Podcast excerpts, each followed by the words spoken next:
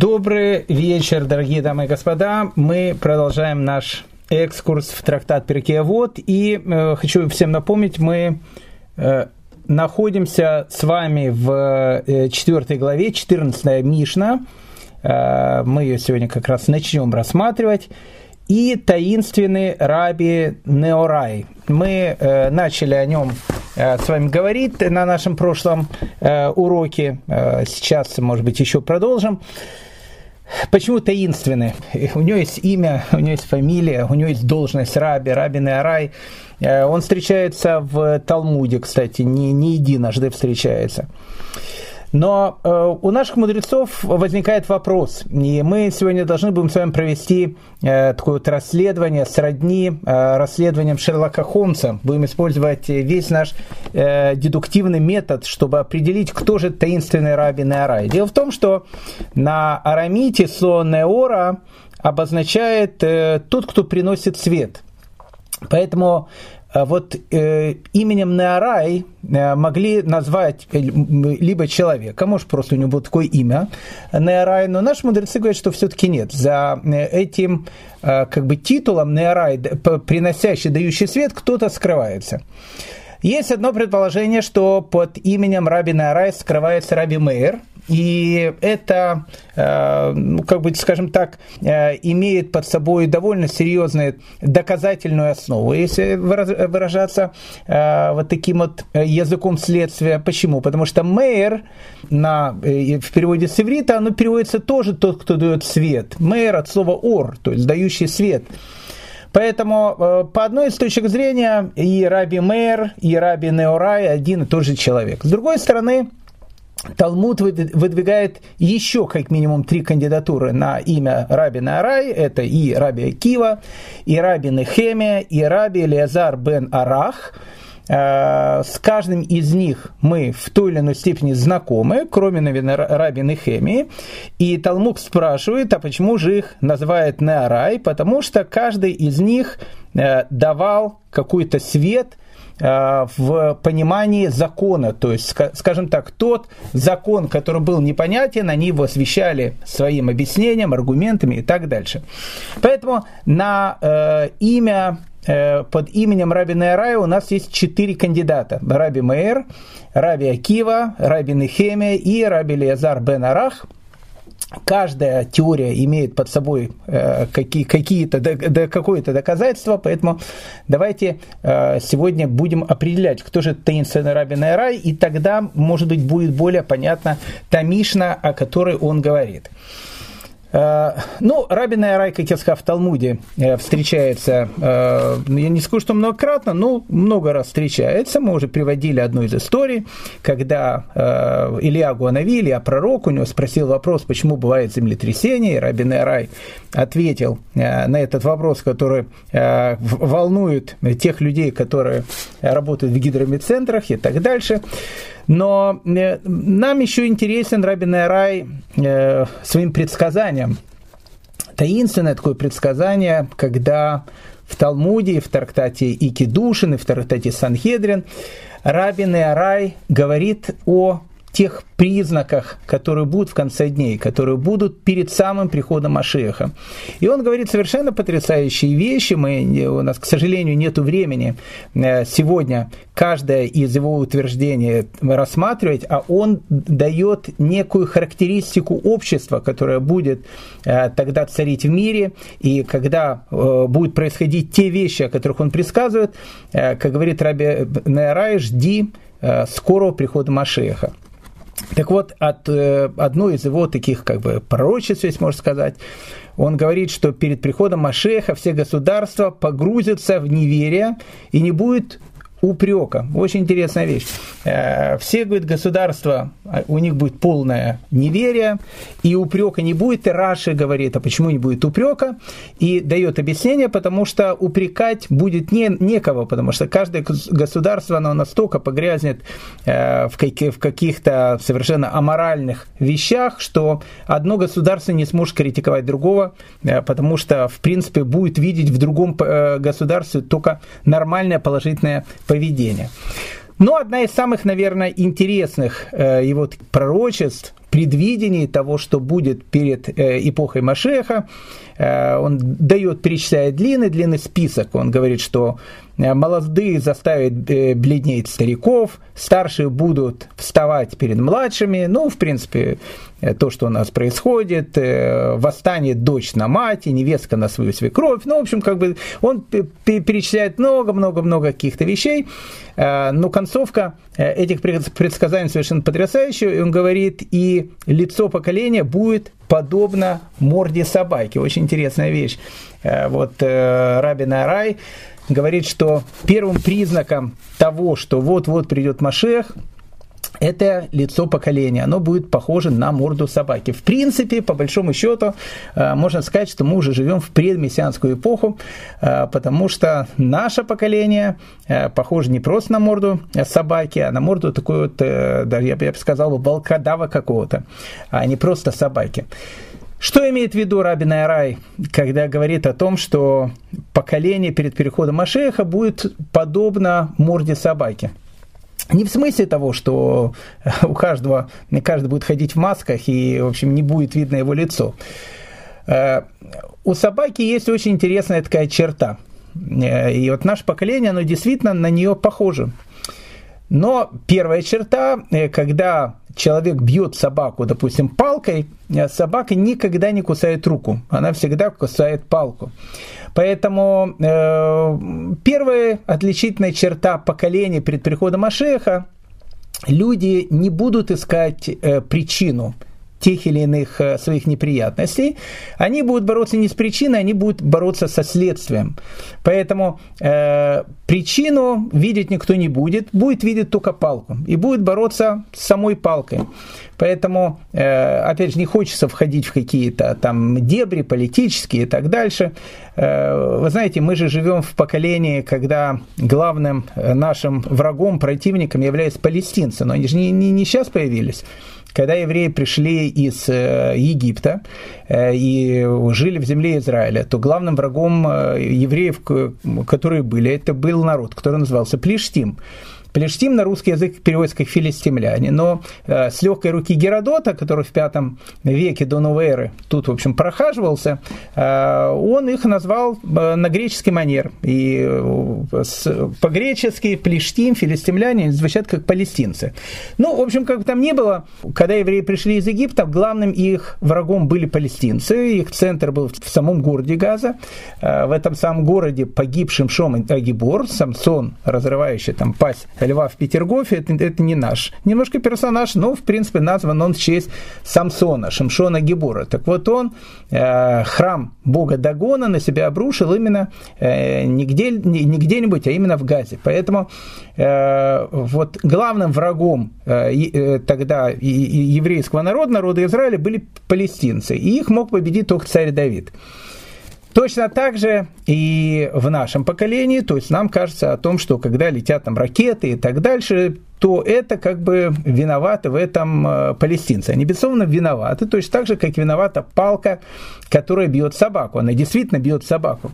Но вопрос о том, что ведь палку кто-то держит, а что палку кто-то держит, или что э, причина тех или иных бедствий, она э, находится в первую очередь в нас самих, мы как бы об этом редко замечаем.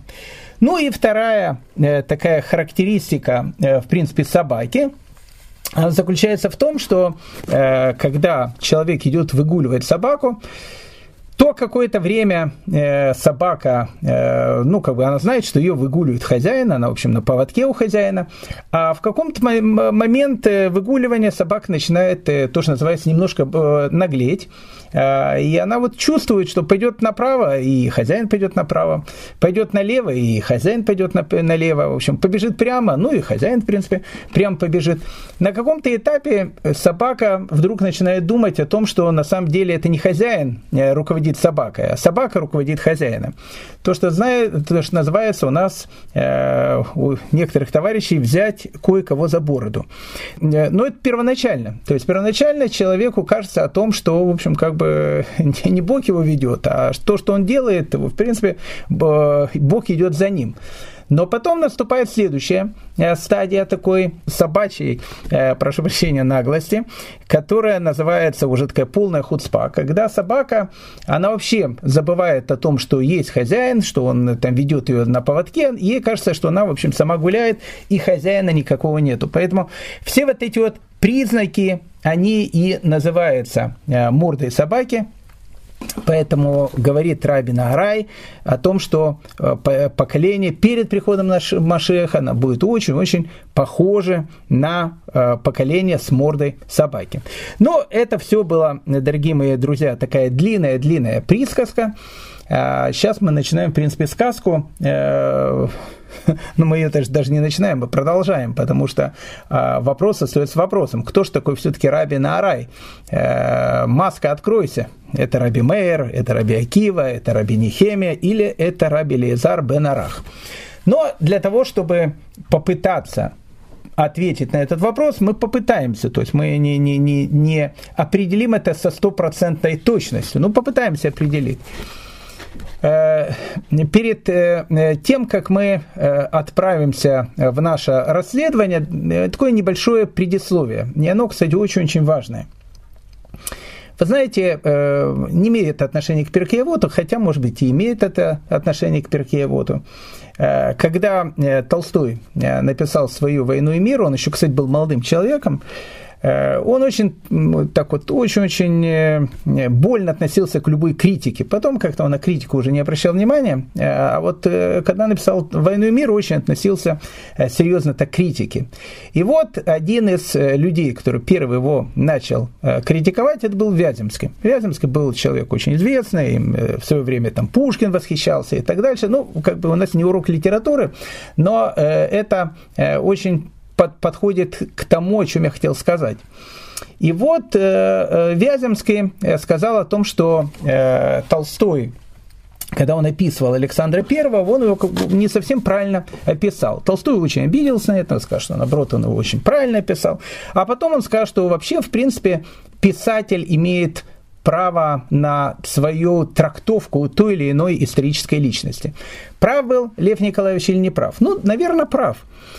Потому что, э, ну, в принципе, ну, сколько есть э, в литературе э, там произведений про кого-то, о ком мы практически ничего не знаем. Дюма взял некого Д'Артаньяна, у которого был там его дневник, и на основании каких-то нескольких событий из его жизни придумал целые романы, даже серию романов, который посвящен именно там Д'Артаньяну. Точно так же, как и другим героям и его друзьям, этим самым мушкетерам. Каждый из них имел своего прототипа, у каждого из них была своя какая-то жизнь, но Дюма, э, писатель, имел право взять и, в принципе, придумать им какую-то вещь. Он взял э, реального персонажа и, в общем, как бы придумал за него те или иные э, события в его жизни и так дальше. Вопрос, имеет ли писатель на это право? Ответ, наверное, имеет.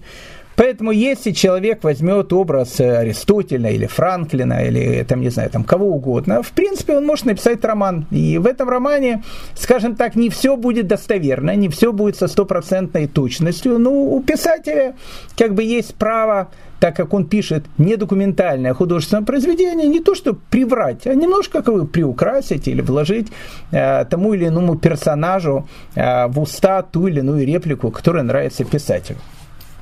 Так вот, э, э, с любой исторической личностью, в принципе, тут нет никаких проблем. Проблема может быть, если э, писатель будет описывать кого-то из э, героев, даже не героев, а э, учителей, которые есть у еврейского народа. Вот, допустим, если мы будем писать книгу про Раби Акиву, э, или будем писать какую-то книгу там, про Раби Мейера, или будем писать какую-то книгу про других каких-то раввинов, Тут уже будет очень-очень сложно вложить наше э, понимание или наши собственные мысли в уста этих великих людей. Почему? Потому что существует такой принцип, который говорит о том, что каждое слово наших учителей – это не просто слова. Потому что когда, э, не знаю, Лев Николаевич Толстой в уста Александру Первому вкладывал ту или иную реплику, в принципе, я думаю, что Александр Первый, скорее всего, на это бы не обиделся, потому что он мог говорить говорить все, что угодно. А вот э, мудрецы, которые э, были у еврейского народа и есть у еврейского народа, каждое слово, которое они говорят, это Тора. Каждое слово, которое они говорят, это учение, которое передается нам для того, чтобы при помощи его мы э, учились и правильно э, старались жить. Поэтому вложить, допустим, в уста какого-то из наших героев то, что э, будет являться не совсем истиной, с еврейской точки зрения это, в общем, как бы делать совершенно нельзя, и, в общем, как бы это будет очень-очень опасно так делать. Еще один есть у нас принцип, э, очень такой важный он говорит о том, что каждое последующее поколение, которое у нас было, преклонялось перед предыдущим поколением. И это, это тоже факт. У нас есть такое понятие, которое называется ередата дород, то есть падение поколений. То есть каждое следующее поколение, оно ниже духовно, чем предыдущее поколение.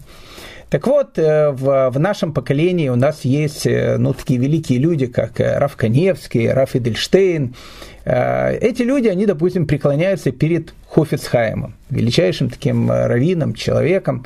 Хофицхайм в свое время он преклонялся перед Виленским Гаоном. А Гаон в свое время преклонялся перед Рамбамом. Говорят, э, что была такая, такая история, что однажды кто-то из его учеников, он подошел к э, Вильнскому Гаону и сравнил его с Рамбамом. Он сказал, что вот учитель, он прямо, вот прямо это бы новый Рамбам. И, э, как говорят другие ученики, что Вильнского Гаона охватил такой трепет, что он стоял просто и дрожал, когда он услышал, что его сравнили с великим Рамбамом. То есть каждое последующее поколение, оно духовно ниже, чем э, поколение, которое было до него. У нас еще есть даже большой, такой очень важный принцип, который говорит о том, что если они были как ангелы, то есть если вот поколение, о котором мы говорим, были как ангелы, то мы, в принципе, тогда как люди. Но если мы их рассматриваем как людей, э, которым ничто человеческое не чуждо, то написано, тогда мы как ослы.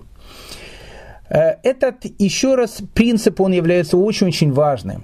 Поэтому, когда мы рассматриваем того или другого героя э, нашей истории, кого-то из мудрецов, а тем более кого-то из героев Танаха, нужно быть очень-очень э, осторожными в суждении, потому что мы говорим о людях, которых мы совершенно не понимаем. Ну, еще один пример. Э, я, я понимаю, что есть вопрос, а при чем тут рай на рай? Секундочку, мы подходим э, к тому, чтобы подойти э, к, одно, к одной из версий, кто же такой есть Раби Нараем. А без этого предисловия нам это будет очень-очень сложно понять. Так вот, есть еще один такой принцип – Особенно наш брат любит, э, не знаю, там, осуждать всех, особенно героев Танаха, особенно героев Торы, что является вообще самым страшным. Вот э, Авраам Авину перед э, тем, как войти в Египет, сказал о том, что это Сара не его жена, а его сестра. И говорит, какое же безобразие, какой же он после этого джигит, если так, в общем, обошелся со своей женой. Э, либо еще какие-то есть суждения, там, э, Югуда и Тамар, э, Давид и Батшева и так дальше. И человек может говорить о том, что, вот смотрите, вот эти люди, они грешили. Всегда, когда человек об этом говорит, он еще раз всегда должен помнить принцип. Если они были как ангелы, мы как люди. Но если они были как люди, то мы, в общем, как товарищи с большими ушами, как мы уже об этом только что упомянули. Грешили они или нет? Э, ну, наверное. Какие-то ошибки у них были. Но какие ошибки? Знаете, был один такой великий э, учитель хасидизма, очень известный, такой один из первых э, раввинов, Рэбе, который был в хасидском движении. Его звали Раби Элемелах из Лежанска. Их было два брата. Раби Элемелах из Лежанска и его брат Равзуша. Они были э, совершенно необычные люди, они вошли в э, хасидский, а потом в общий еврейский фольклор, и э, про них рассказывают множество разных историй. э, Равзуша, который, умирая, э, говорил свою эту известную фразу, говорит, когда я умру, Всевышний не спросит меня, почему я не был таким, как Авраам, почему я не был таким, как Исхак, и почему я не был таким, как Яков. А он спросит меня, Зуша, почему ты всю жизнь не был Зушей. Так говорил, умирая Равзуша. А вот его брат, Раби Элемелых из Лежанска, когда умирал, он, э, э, его окружили его ученики, э, он заплакал и сказал, он говорит, знаете, я, говорит, когда вот попаду э, на высший суд, у меня спросят вопрос, учил ли ты Тору? И я скажу, скажу им честно, я Тору никогда не учил, хотя это говорит величайший раввин. Молился ли ты? Я скажу, скажу вам честно, на самом деле я искренне никогда не молился, хотя молитва Раби Элемелыха из Лежанска это была самая, наверное, необыкновенная молитва, которую только можно было увидеть. А делали тут добрые дела, у меня спросите, я тоже отвечу честно, я добрые дела э, никакие не, де, не делал. И после этого он умер.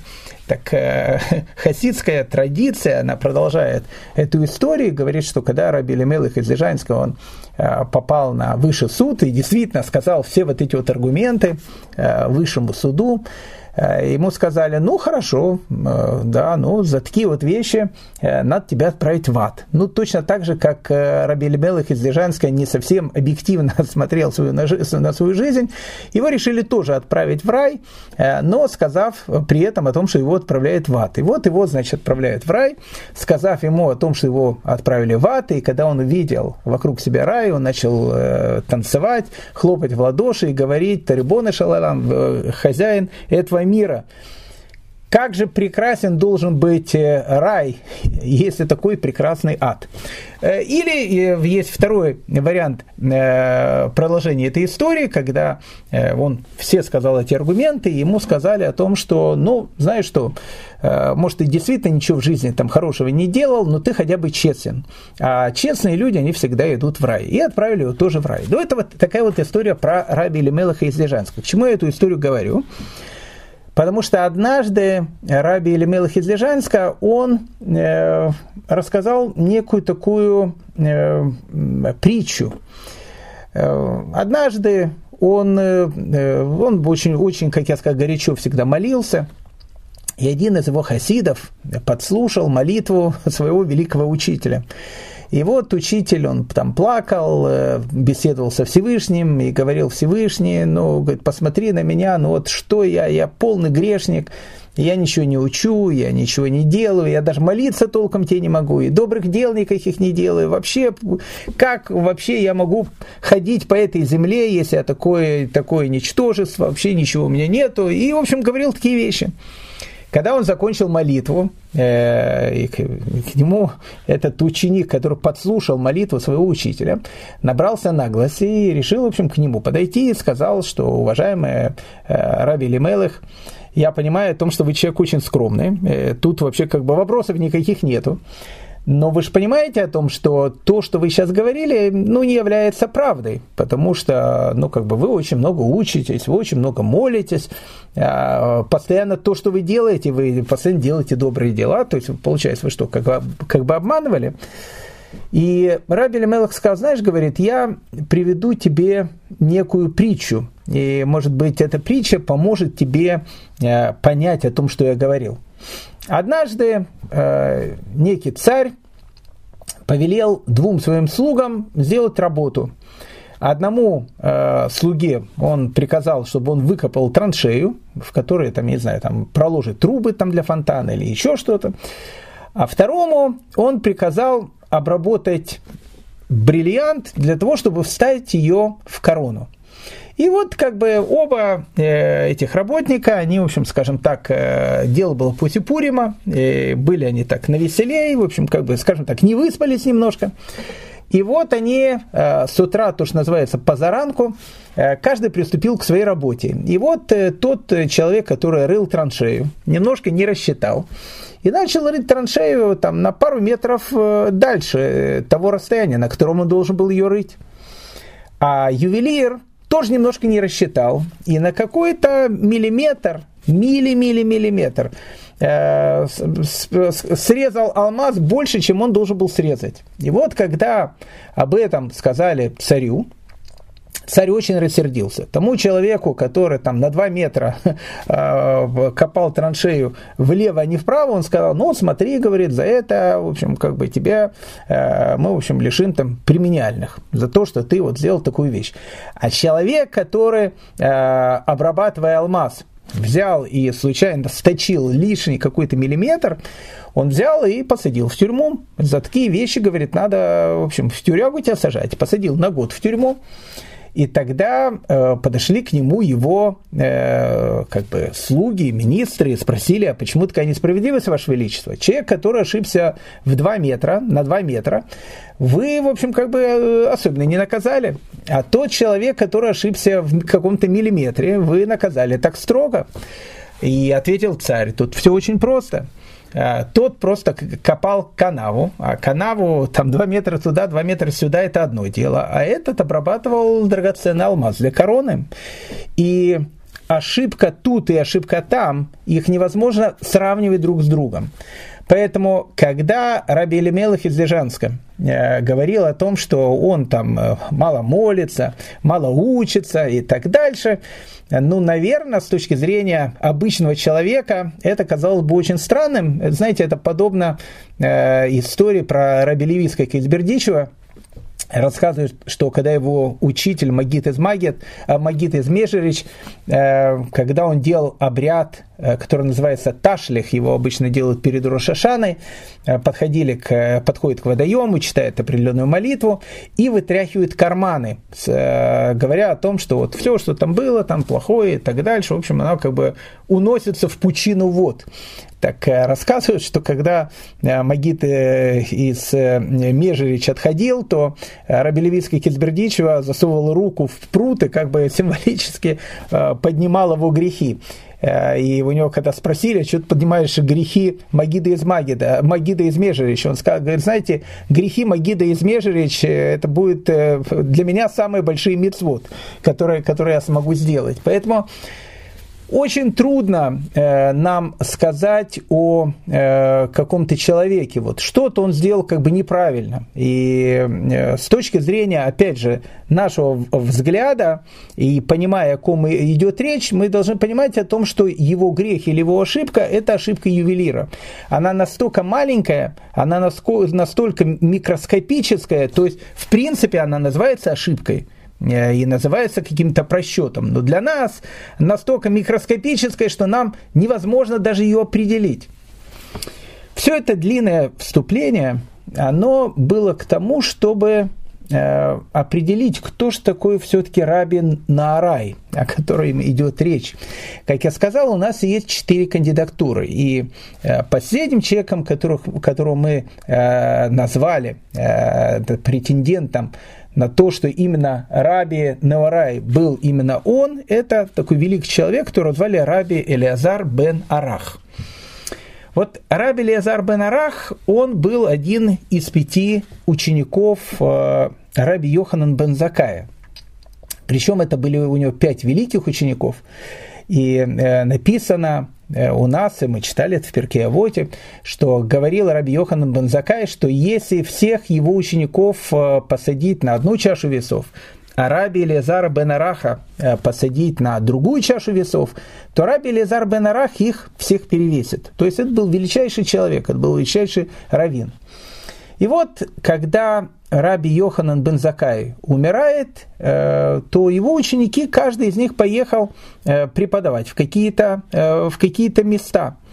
И жена Раби Илиазара бен Араха предложила ему поехать в такой маленький город – в котором, как написано, был очень чистый воздух, была очень чистая вода, и чтобы в этом воздухе, в, скажем так, в экологически правильном месте э, Раби Илиазар бен Арах мог жить, учиться, в общем, и как бы э, там, в общем, купить маленькую такую фазенду, то, что у нас э, так называется на, на украинском языке.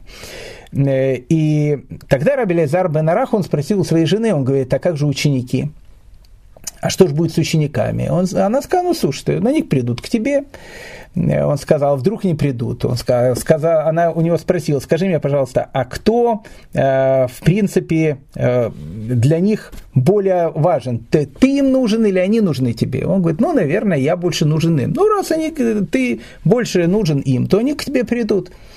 Но ученики Раби Лазара бен Араха к нему не, не пришли, и, в общем, как бы он жил там один – и написано, что э, прошло какое-то время, и Раби Лезар Бенарах забыл всю ту Тору, которую он учил. Более того, написано в Талмуде, что когда через многие-многие годы э, он вернулся опять в то место, где э, мудрецы э, изучали вместе Тору, и его вызвали на чтение Торы, фразу, которая звучит «Аходы шазе лахем», то есть «этот месяц будет вам», вместо этого он прочел «Ахерш аяли бам», то есть глухими были их сердца. Э, и когда, то есть он вообще даже не мог прочесть э, то, что там написано.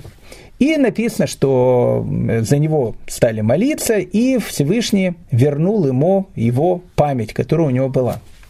Ну, как воспринимать эту историю? Если бы мы бы не сказали такое длинное предисловие, начиная про Льва Николаевича Толстого и Вяземского э, и других товарищей, то, ну, как бы мы могли бы действительно подумать о том, что Раби Лезар бен Арах вот э, такая вот вещь э, уехал от учеников, и забыл Тору, и все вот эти вот вещи. То есть мы могли бы, мы могли бы его судить с нашей колокольни, с колокольни э, не, не просто 21 века, с колокольни нашего духовного развития, нашего видения мира, как мы его воспринимаем.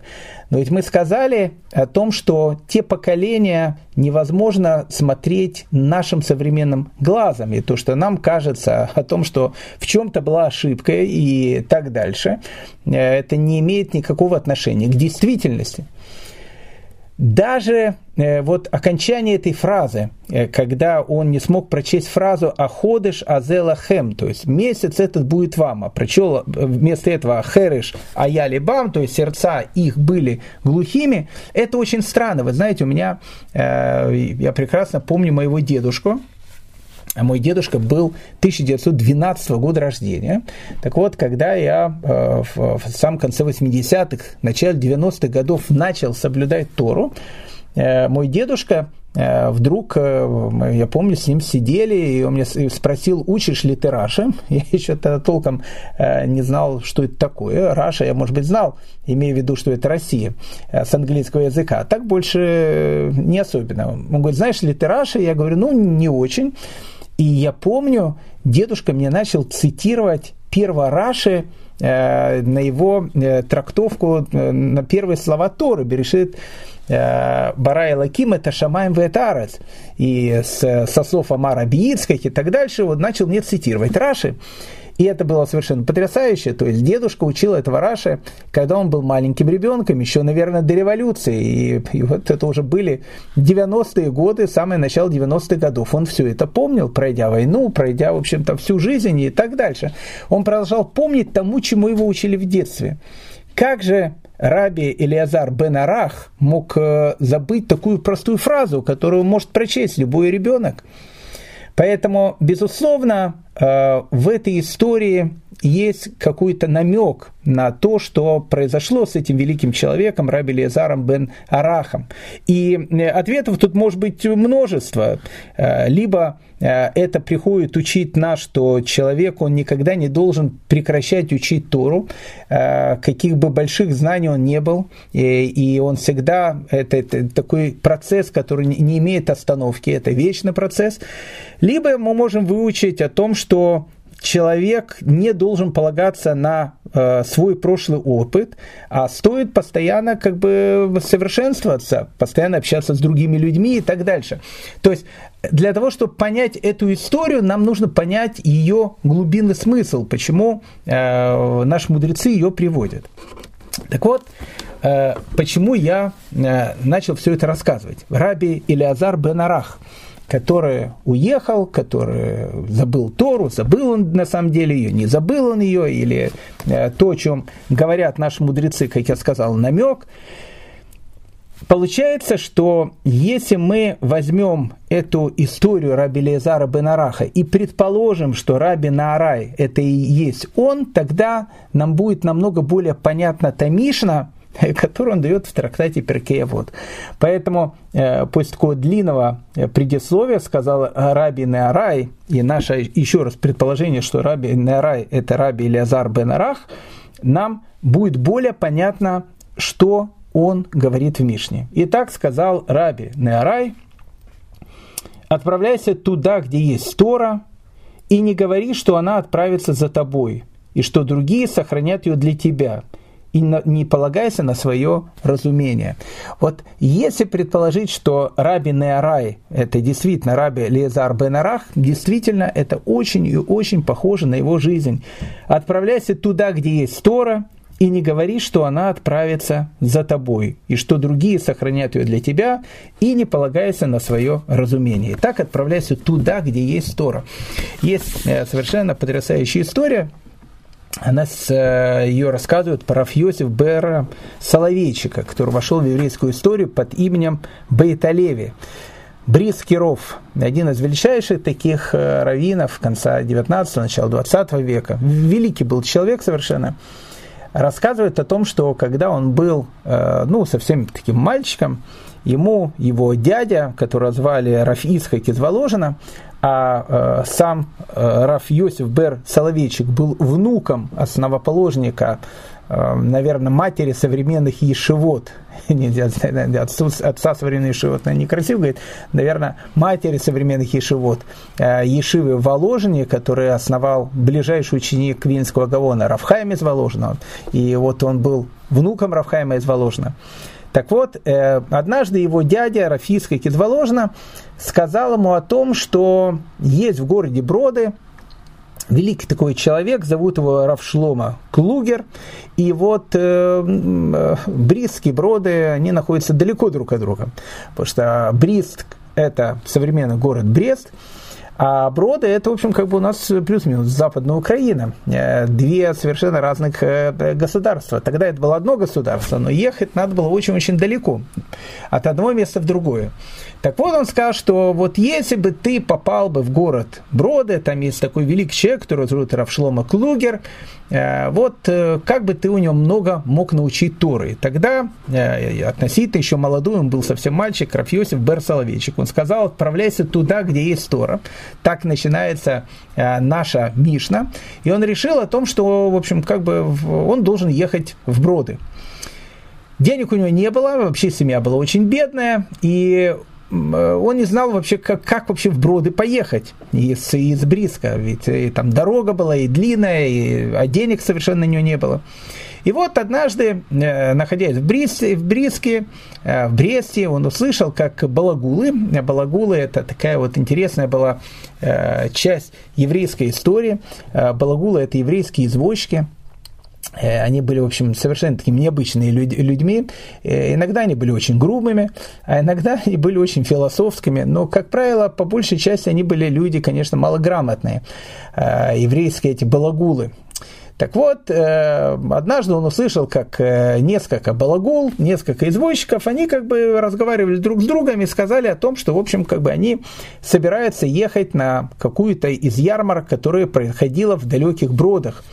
И когда Рафьосиф Берсалвичик об этом услышал, он подошел к одному из извозчиков, а извозчик толком не знал даже кто он, ну, молодой пацан, э, мальчик, и сказал, э, уважаемый там э, дядя извозчика, можно, если вы возьмете меня в броды, собой. Я готов, в общем, делать все, что угодно. Я готов э, и помогать вам в дороге, в общем, все, что угодно, быть вашим слугой, бесплатно совершенно.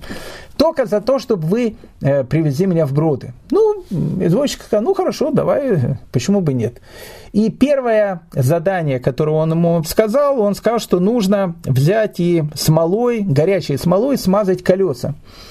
Но э, Раф Йосиф Берсаловичек не особенно э, умел обращаться с горячей смолой, не особенно умел связывать, э, смазывать колеса. Написано, что когда он эти колеса смазал, то у него все руки, они не просто были э, в этой смоле, он ожег все руки, до крови ожег руки.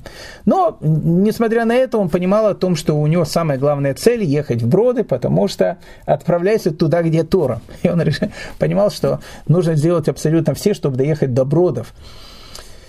Э, потом они ехали, опять же, по дороге, и, и когда они ехали по дороге, извозчик, он устал и сказал, знаешь, говорит, давай ты, я немножко вздремну, а ты его держи воже, направляет, значит, лошадку нашу, чтобы она ехала прямо по курсу, а я, в общем, немножко э, посплю. Ну, начал спать, но так как Рафьосиф Бер Соловейчик был не особо, э, скажем так, э, сдавал на права извозчика и не особенно, видимо, умел хорошо водить, Э, так получилось, что, в общем, лошадка свернула с дороги. Когда проснулся этот извозчик и увидел, что лошадка идет не туда, куда нужно, он настолько разгневался, что дал пощечину э, Рафьосиф Барсоловечку.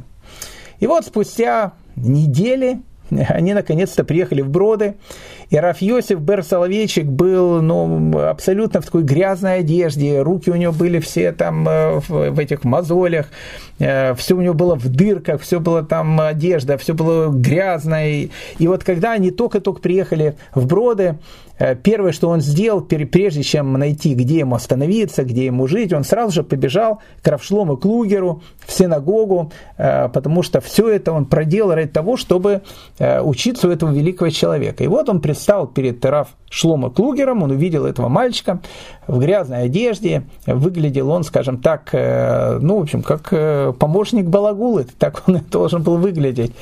И он ему говорит, знаете, я внук Рафхайма из Воложина, и я приехал из города э, Бриска, и, и, и Раф Шлома Клугер был человеком э, таким великим, э, и, но он, увидев э, молодого человека в такой одежде, так выглядевшим, он как бы, ну, скажем так, не совсем в это поверил, потому что в те времена детей лейтенанта Шмидта тоже бывало так, что они расхаживали, объявляя, что они там дети каких-то известных раввинов и так дальше. Были у нас такие товарищи. И э, тогда Шлом Клугер, ну, если человек так заявляет, э, вполне вероятно, это может быть, и тогда он спросил у этого мальчика, э, может ли он сказать какие-то э, свои открытия э, в изучении Талмуда. И маленький Рафиосиф Барасоловейчик начал говорить ему какие-то совершенно необыкновенные хидуши, необыкновенные какие-то открытия, которые он открывал э, в Талмуде. И Рав Шлома Клугер был настолько восхищен этим, что сказал, что в ближайший шаббат он очень просит, чтобы он выступил перед э, синагогой славного, славного города Броды. И вот э, в шаббат, э, который был в Бродах, извозчик, который с ним ехал этот длинный путь из э, до Бродов, увидел того самого мальчика, который был у него как бы э, слугой, которого он там бил, над которым издевался, и он видит о том, что это такой величайший э, вундеркинд, который говорит какие-то совершенно необыкновенные э, слова. И он подошел после молитвы к нему, заплакал и начал очень сильно перед ним извиняться. И э, маленький Рафиосиф Барсалвейчик, э, наоборот, очень поблагодарил этого извозчика и сказал, что, говорит, знаешь, я говорит, готов был вытерпеть все, что угодно, потому что я всегда хотел отправляться туда, где есть э, место для изучения Торы. Раф э, Шиман бен Лакиш, э, он сказал очень важную вещь, и она, э, кстати, является, наверное, одной из основных уроков этой Мишны. Он говорит, что если человек не следует за словами Торы, то они никогда не, не последуют за ним. Слышите, что он сказал? Если человек никогда не следует за словами Торы, то они никогда сами за ним не последуют. О чем это говорит? Это говорит о том, что под лежачий камень вода не течет.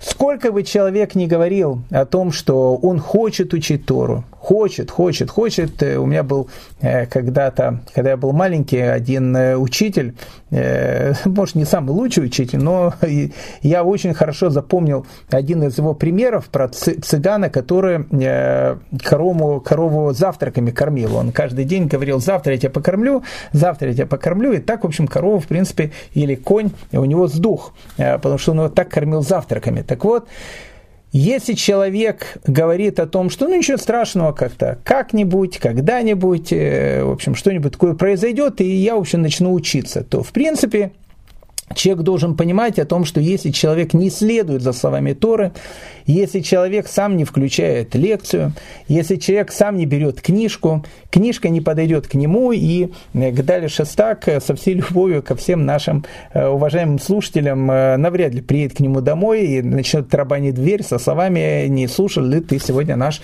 урок по трактату Перкеевод?». И Райшлакиш, он приводит такой предмет, пример о том, что если купец не отправляется за товаром, товар никогда не придет сам за купцом. Тут не работает о том, что если гора не идет, не будем говорить кому, чтобы нас потом не преследовали, то, в общем, он сам идет к горе.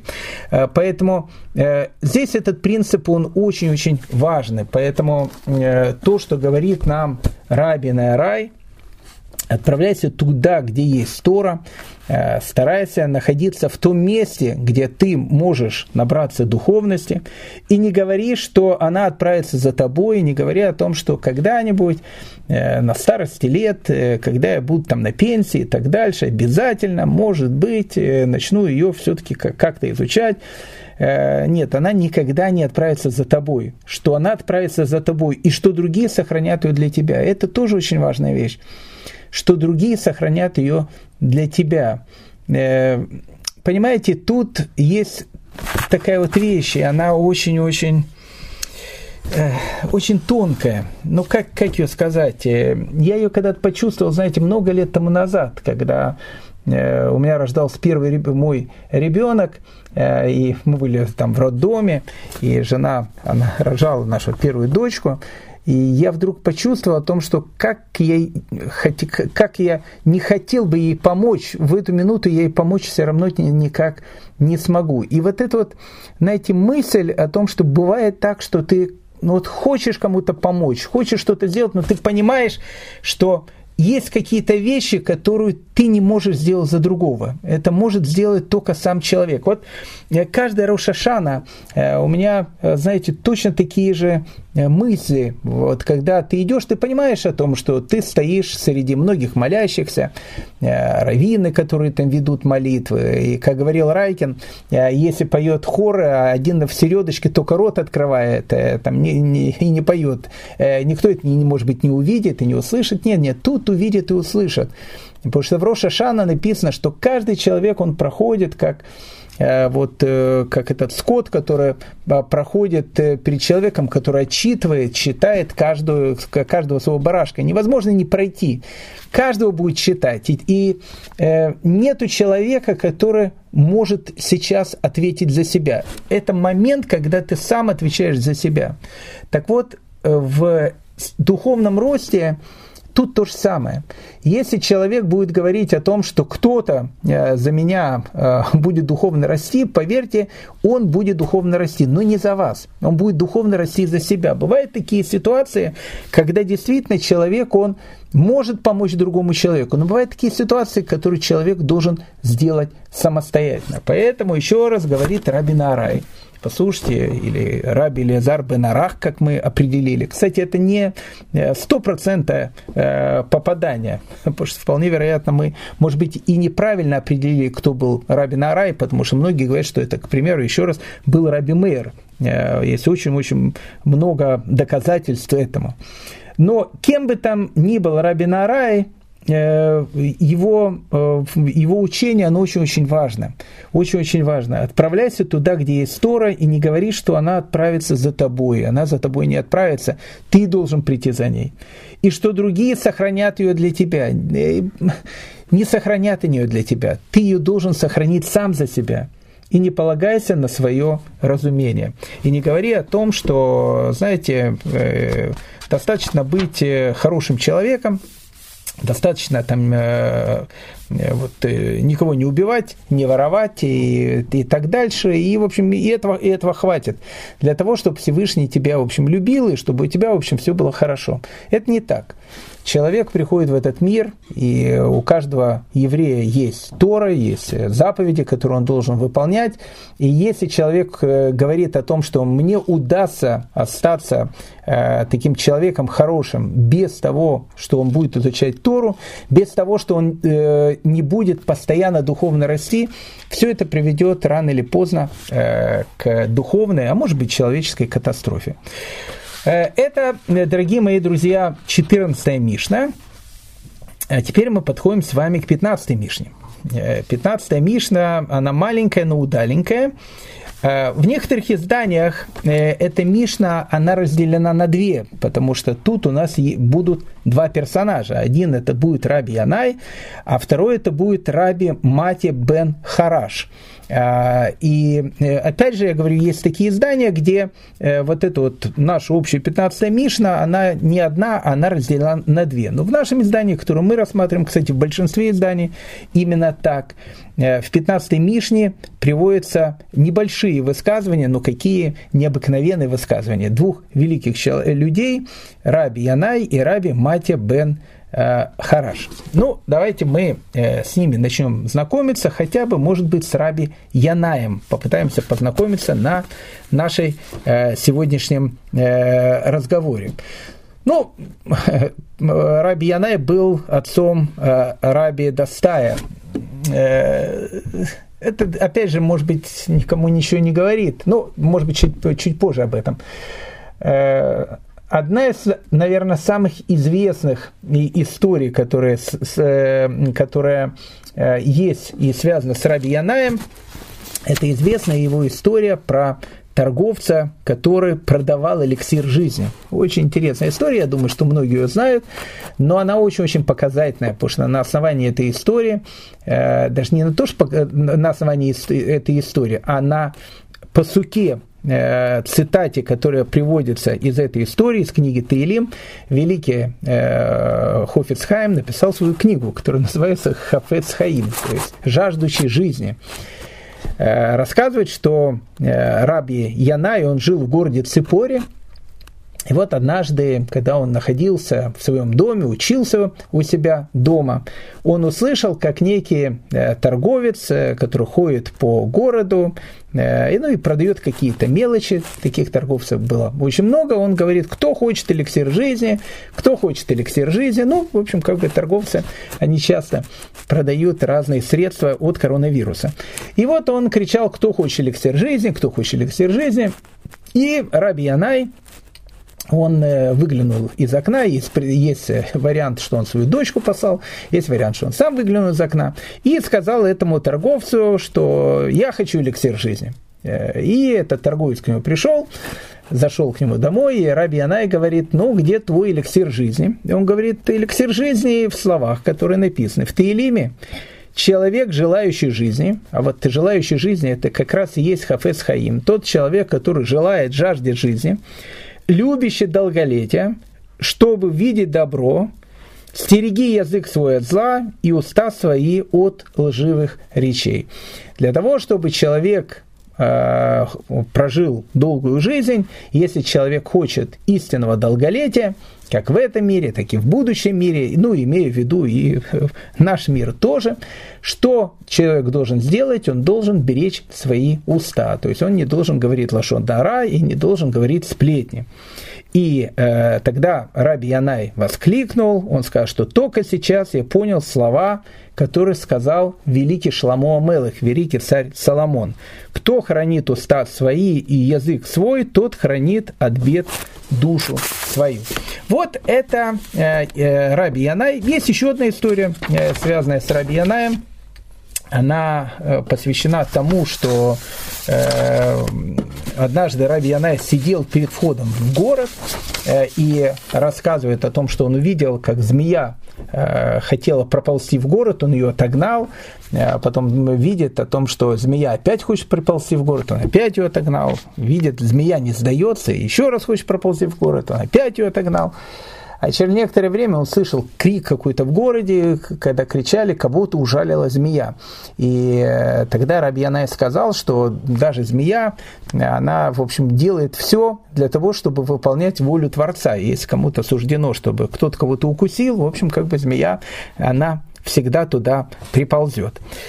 Э, так что э, это Раби Янай. Его учение у нас остаются какие-то там э, щитные минуты.